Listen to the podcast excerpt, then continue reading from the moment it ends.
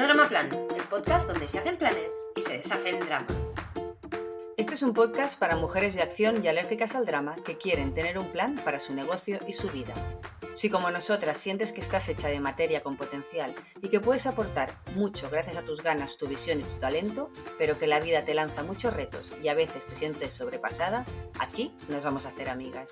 Venimos a mostrarte que tú puedes diseñar un negocio a tu medida, ese que te dará la vida que quieres, y para conseguirlo solo necesitas un plan. Queremos ser portadoras de soluciones, de cambios de miradas y de muchos aha moments para ayudarte a diseñar el plan que te lleva a conseguir todo lo que te propones. Nos gustaría que te tomaras este podcast como un break en tu día para disfrutar con nosotras de una conversación casual pero llena de valor sobre los temas que más te interesan de la vida y los negocios. Branding, marketing, comunicación, productividad, mindset, inspiración. Coge tu taza favorita, asegúrate de estar cómoda y prepárate para pasar un buen rato mientras compartimos contigo alimento para el cerebro y el alma. Y por qué no, mientras te lanzamos de vez en cuando algún que otro reto. Pero eso sí, siempre sin dramas.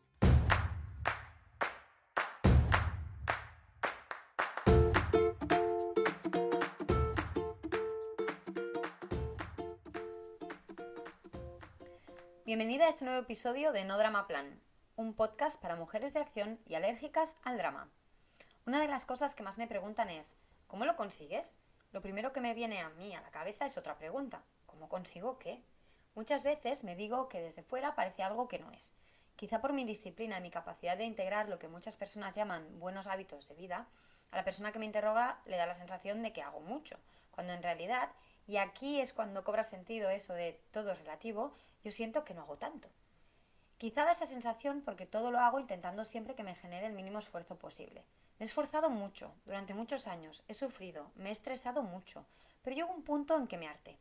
Ahora busco fórmulas que me lo pongan fácil, sobre todo a nivel de trabajo, porque te confieso, quiero conseguir mucho, pero tengo un tiempo muy limitado.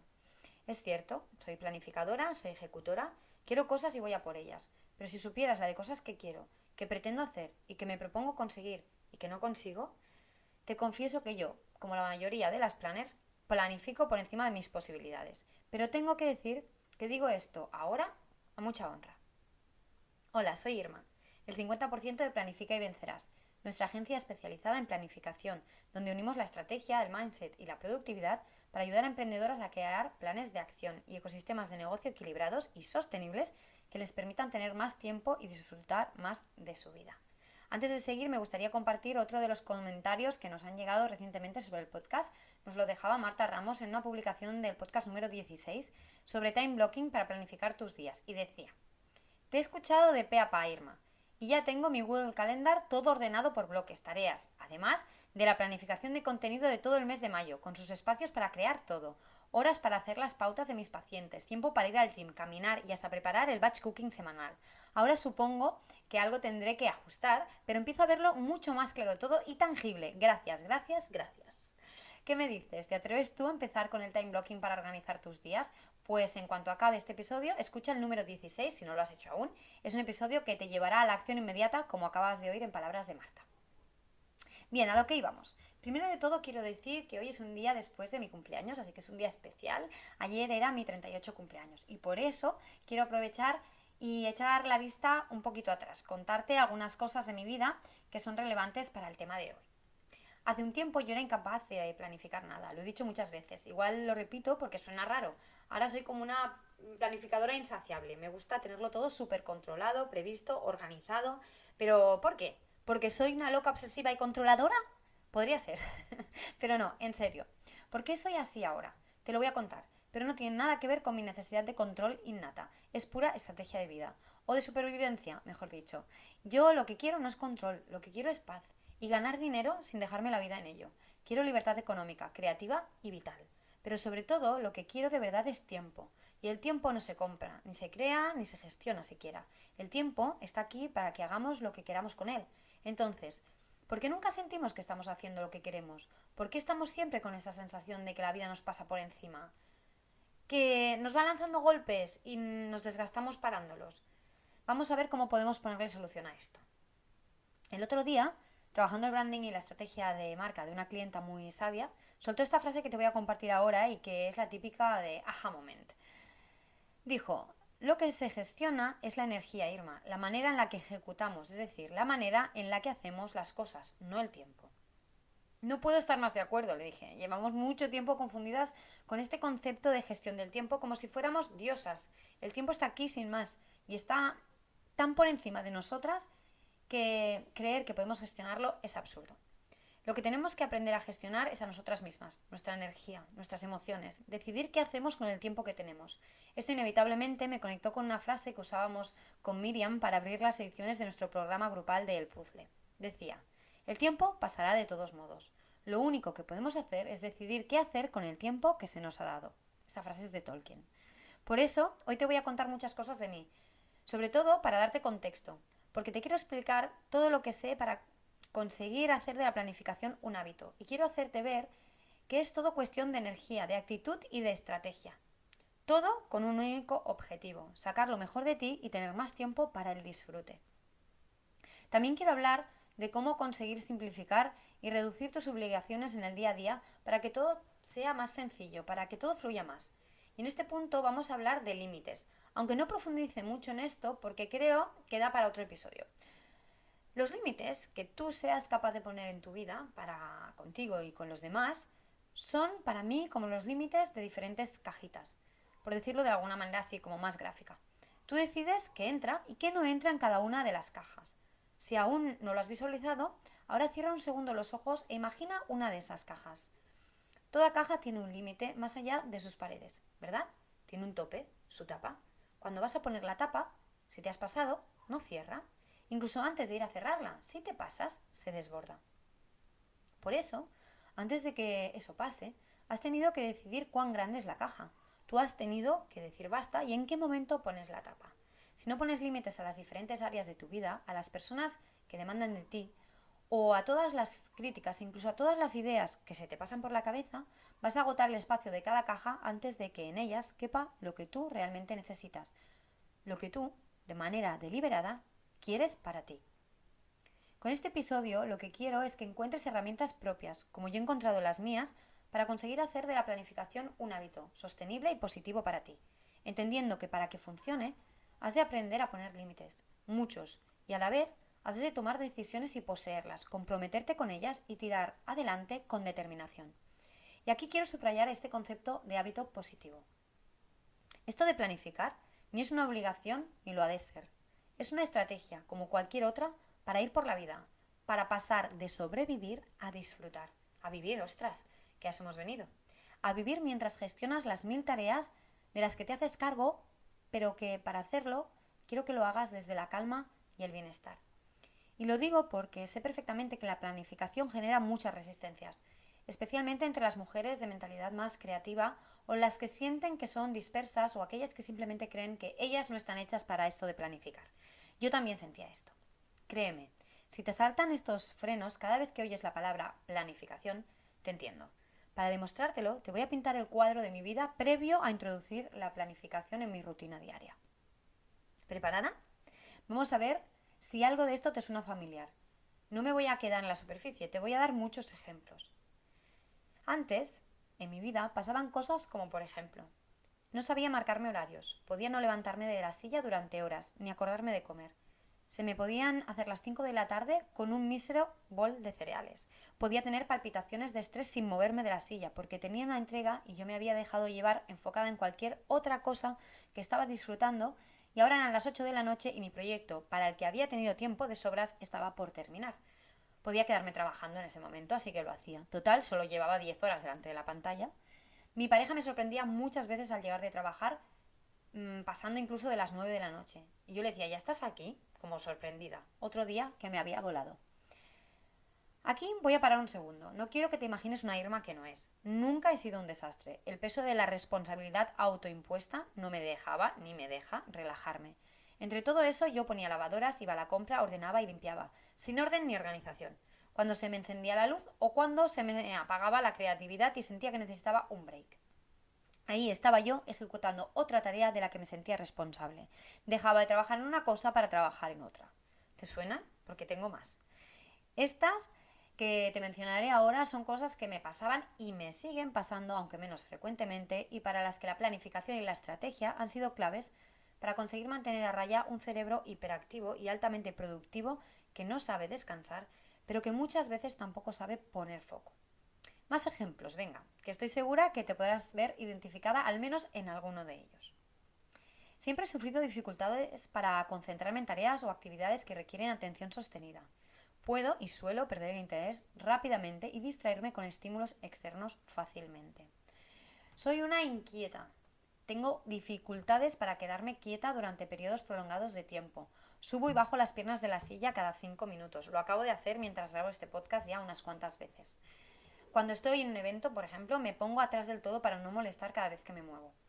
Tenía dificultades para esperar mi turno, y sigo teniendo, o escuchar a los demás. Aún hoy tiendo a interrumpir sin darme cuenta muchas veces eh, y es una cosa con la que lucho por mejorar desesperadamente, pero la tendencia está ahí.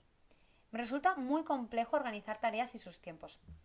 Me resultaba, perdón, porque ahora ya tengo mis, mis estrategias de las que te voy a hablar más adelante y a la hora de trabajar era desorganizada y tenía dificultades eh, muy claras para priorizar tareas. No entendía la diferencia entre urgente e importante. Todo lo urgente siempre se llevaba todo mi tiempo y obvio todo lo que se refería al trabajo para mis clientes o ayudar a otros siempre pasaba por delante de mis cosas o mis intereses personales o de negocio. Tenía dificultades para completar tareas, incluso aquellas que son importantes. Como te decía antes, Suelo perder el interés o distraerme fácilmente, por lo que tengo que implementar estrategias con unos límites muy claros para conseguir hacer todo lo que quiero hacer y completar mis tareas a tiempo. Aquí, por ejemplo, me aprovecho mucho de mi competitividad interna. Marcar bloques de tiempo para hacer las cosas me mantiene enfocada porque quiero demostrarme a mí misma que puedo hacerlo o incluso que puedo hacerlo en menos tiempo del que me he planteado. También eh, solía, y aún me pasa, perder objetos personales. Bueno, siempre he dicho que yo no pierdo cosas, que yo las extravío temporalmente. Y pese a que he tenido épocas muy malas y otras muy buenas, y reconozco que el baby brain, eh, este de cuando te quedas embarazada, a mí se me ha quedado un poco instalado para siempre, porque desde que tengo los aguacates es un no parar de no saber dónde están mis cosas, y eso que yo soy bastante ordenada. Em, bueno, cuando era adolescente y vivía en casa de mis padres, por ejemplo, no había día que al salir no volviera a entrar a los cinco minutos porque me había dejado algo. Eh, y además era un cachondo en mi casa. A veces mis padres ya me esperaban con la puerta abierta, en plan, que ya sabemos que vas a volver porque te has dejado las llaves. Y por último, y más importante, como ejemplo, muy bueno, eh, es que no sabía poner límites y no sabía decir que no. Como era una people pleaser, me dejaba la piel en tener a todo el mundo siempre súper contento.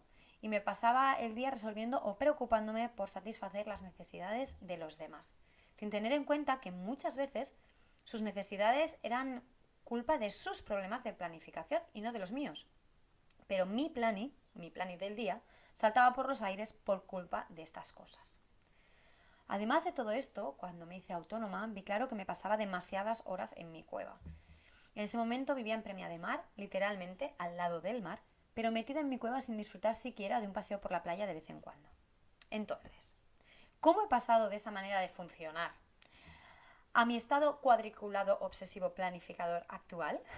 Pues ahí fue eh, cuando adopté mi primer amor perro, Twig. Vi claro que necesitaba algo que me ayudara a tener horarios, a levantarme de la silla y a salir, pues a que me diera la luz y que me recordara que era hora de comer. Psicológicamente fue un cambio muy bestia. Ahí fue cuando empecé a ver el efecto que tiene el bienestar personal y el introducir hábitos personales eh, saludables o positivos en tu vida. Y qué poderoso era eso de tener rutinas, coger ese ritmo constante y fluido de hacer las cosas y empezar a poner límites, a compartimentar en diferentes cajitas, como te decía antes.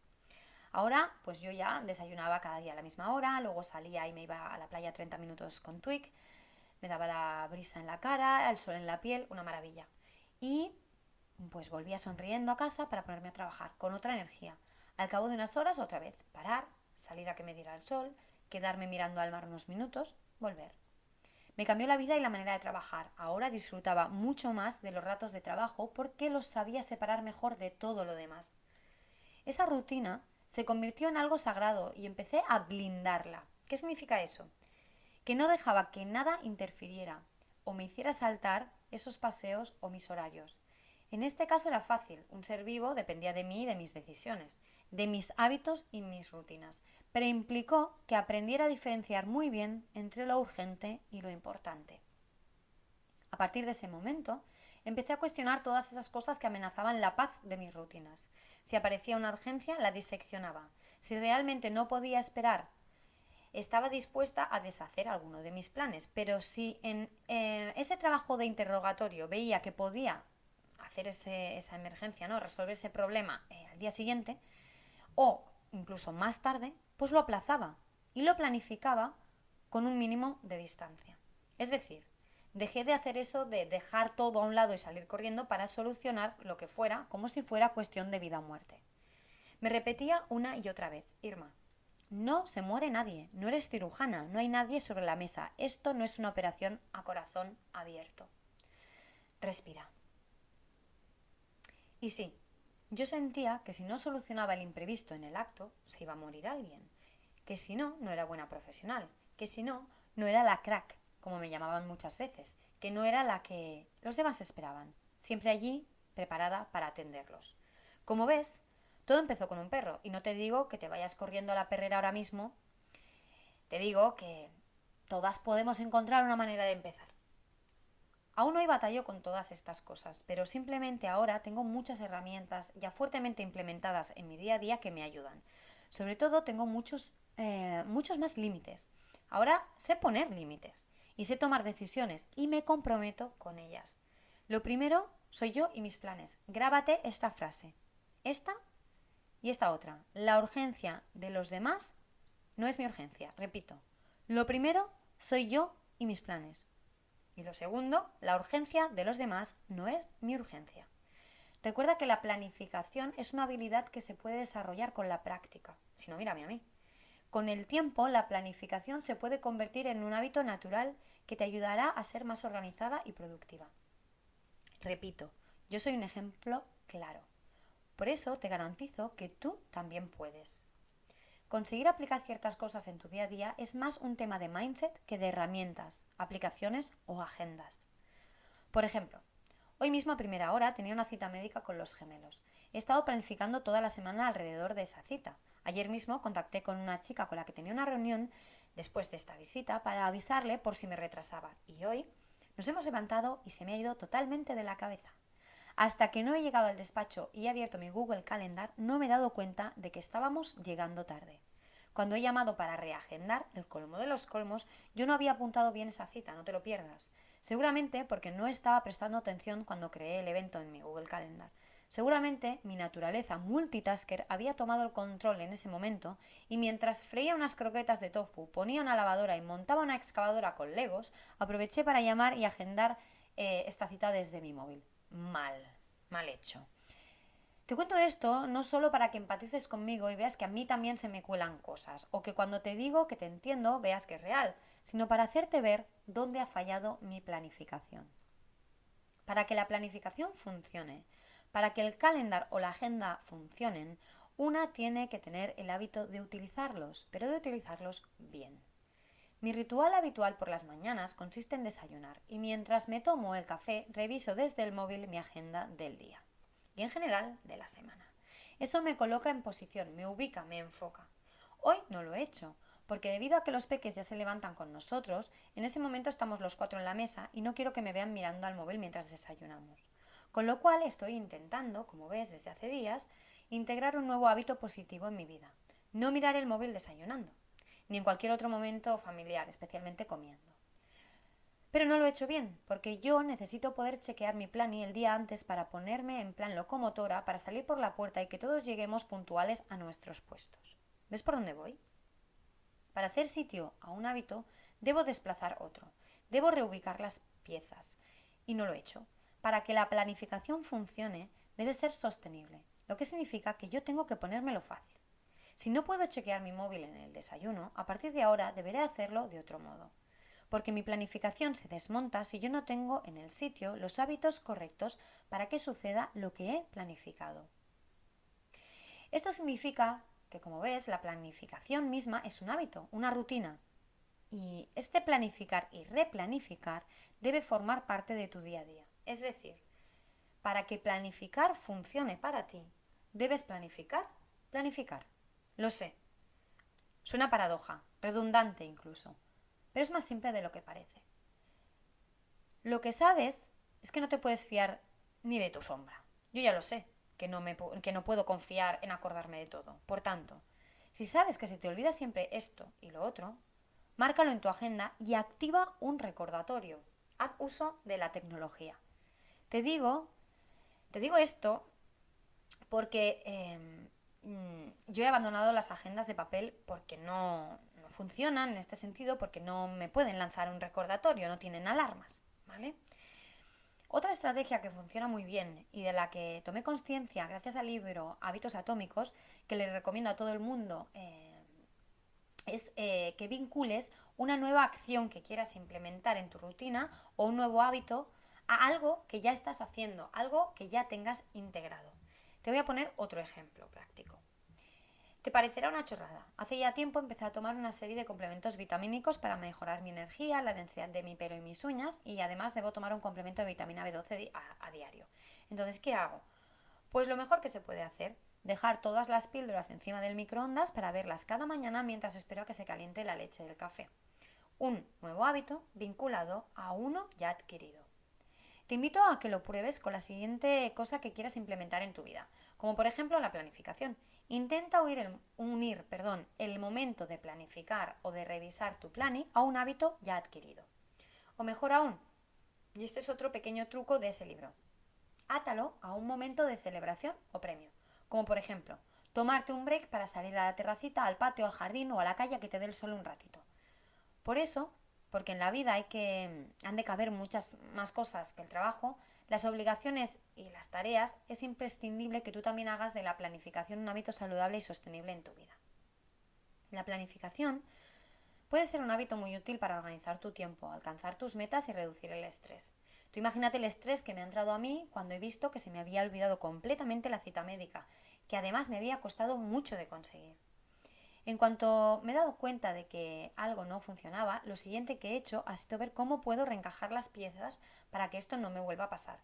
He activado una alarma en mi móvil que me recuerda que ya es hora de ir a dormir para no quedarme colgada en el sofá viendo cualquier cosa en Netflix y que a la vez me recuerda, chequea la plani de mañana antes de ir a dormir.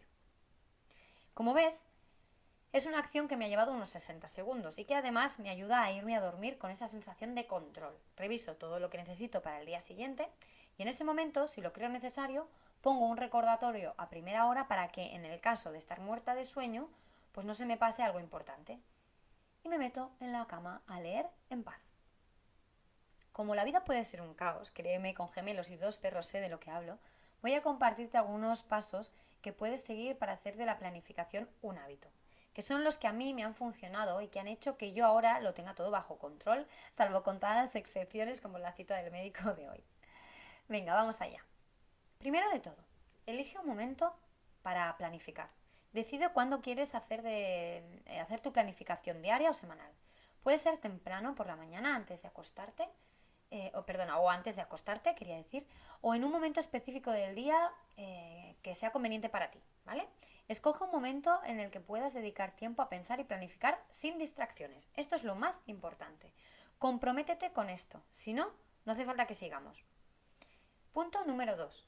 Usa una herramienta de planificación. Elige una herramienta que te ayude a hacer tus planes.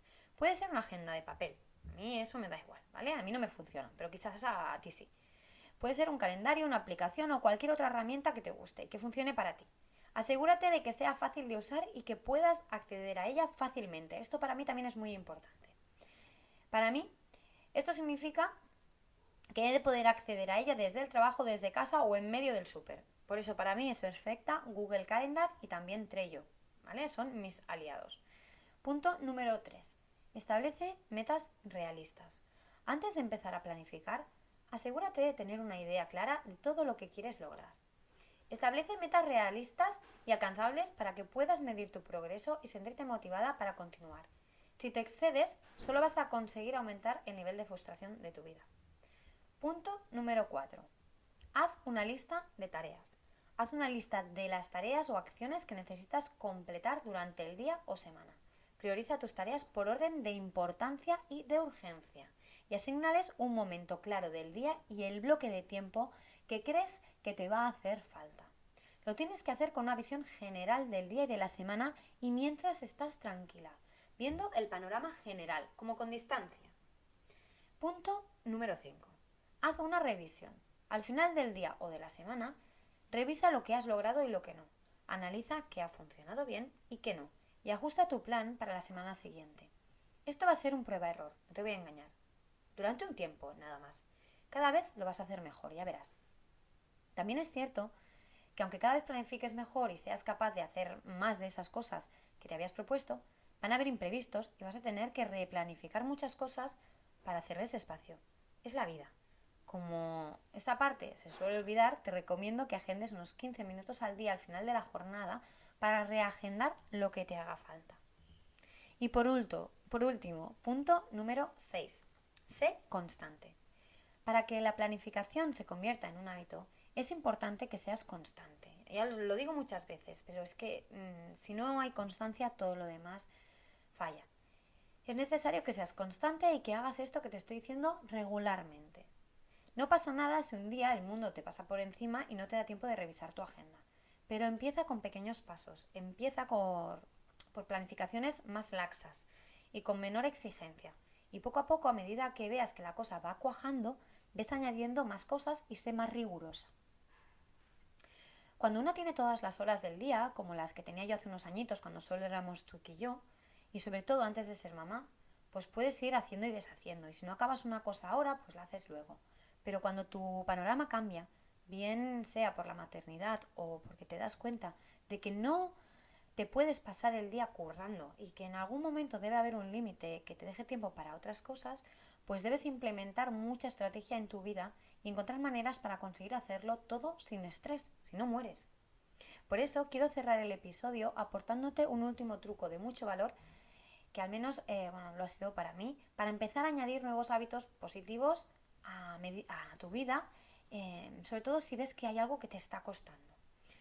Sale también del libro de hábitos atómicos y sirve para empezar muy sencillo, muy muy sencillo, e ir ganando en disciplina y constancia. Sigue estas tres reglas para desarrollar cualquier hábito, ¿vale? Por ejemplo, correr. Vamos a empezar con este ejemplo. Em, la regla de los dos minutos, ¿vale? Descompone el hábito en una tarea de dos minutos, con un tiempo y un lugar específicos. Ejemplo, me pondré mis zapatillas para correr después de cepillarme los dientes. Durante la primera semana, más o menos, Em, solo realiza el hábito durante dos minutos y luego detente. Es decir, tú te pones las zapatillas y ya. En este punto solo deseas crear el hábito en tu mente, cumplir con esa tarea sencilla. Y vas añadiendo más tareas sencillas a medida que pasan los días. Recuerda dejar el espacio en tu agenda para hacerlo, si no, mm, mm, no vas a poder. ¿vale? Al cabo de una semana, sal a caminar cinco minutos. Al cabo de otra semana, corre cinco minutos una semana más y corres 10 minutos. Y así vas asumiendo poco a poco. De verdad, no hace falta correr 12 kilómetros en dos semanas. Una vez has conseguido esto, pasamos a la regla de los dos días. Nunca dejes de hacer ese hábito durante dos días seguidos. Perdónate si un día te lo saltas, pero utiliza el margen para volver a retomarlo. Sé constante, es mejor que intentar hacerlo perfecto. Regla de los dos años. Mantén el hábito, cuando ya lo tengas adquirido, durante dos años. Es tiempo suficiente para saber si realmente el hábito es adecuado para ti, pero no tanto como para que parezca abrumador. Espero que este viaje por mi vida antes de ser una mujer amante de la planificación te ayude a ver que tú también puedes tener tu vida bajo control y acabar teniendo el control de tu vida. Que tú puedes tomar las riendas y pasar a trabajar menos y mejor y empezar a disfrutar de tu día a día consiguiendo cada vez más tiempo para ti con esto quiero ya cerrar el episodio de hoy. Quería que fuera muy práctico y lleno de cosas fáciles de aplicar y sobre todo mucho contexto para que veas que si yo lo he conseguido, tú también puedes. Sé que me he ido un poco por las ramas, pero eh, creo que es la manera eh, en la que veas que realmente eh, esto lo, lo, puedes conseguir. Espero que te hayan servido todos los ejemplos y los contextos y todos los tips que te he dado. Y creo que ver el antes y el después eh, en un ejemplo como puedo ser yo eh, te puede ayudar mucho. Así que nada, si te ha gustado, ya sabes, déjanos un comentario en la plataforma en la que lo estés escuchando o en nuestros DMs de Instagram o envíanos un mail como hacéis muchas veces a hola Ya sabéis que nos encanta leeros. Se finí. Este episodio igual ha sido un poco largo. Bueno, para mí igualmente se ha pasado súper rápido. Desde aquí quiero felicitarte por haberte dedicado este tiempo y haber apostado por dejar atrás el drama para pasar a la acción como la mujer que eres creativa, independiente y consciente de su potencial y capacidades. Hasta el próximo episodio, esperamos que sigas deshaciendo dramas y haciendo planes. Sí, la vida es demasiado corta como para no tener un planazo bien parido todos los meses. A nosotros nos gusta disfrutar de la vida, rodearnos de mujeres vitamina, compartir y buscar soluciones en comunidad y queremos que tú formes parte de nuestra tribu para poder compartir contigo nuestros planes. Sabemos que juntas podemos llegar más lejos y sobre todo pasarlo mejor. Por eso te invitamos a El Planazo, la membresía de Planifica y Vencerás, un espacio para mujeres que quieren ser altamente productivas y supercalifragilísticamente felices. Aquí no estamos para tonterías. Este es un lugar donde se juntan las mujeres creativas que siempre tienen hambre de más, donde se hacen planes, se alimenta el alma, se ventilan dramas y se pasa a la acción. Nuestro objetivo común pasar a ser altamente productivas y estar bien planificadas, listas para afrontar cualquier imprevisto o reto que nos lance la vida y trabajar cada día menos pero mejor. ¿Y cómo funciona la membresía? Fácil. En la membresía del planazo tendrás encuentros mensuales en vivo para formarnos, conversar y profundizar con los temas que más nos interesan a todas. Planificación y gestión del tiempo, productividad y creación de metodologías, mindset y estrategia de negocios, marketing y branding. Y además de eso, una sesión todos los meses para dudas y preguntas que responderemos en vivo. Y mucho más. Si quieres tener todos los detalles, ves al link que te hemos dejado abajo en las notas del episodio y lo tienes todo. Se acabó el sentirse sola, el aislamiento y la incomprensión. Estamos aquí contigo y para ti. Y ahora tienes un planazo.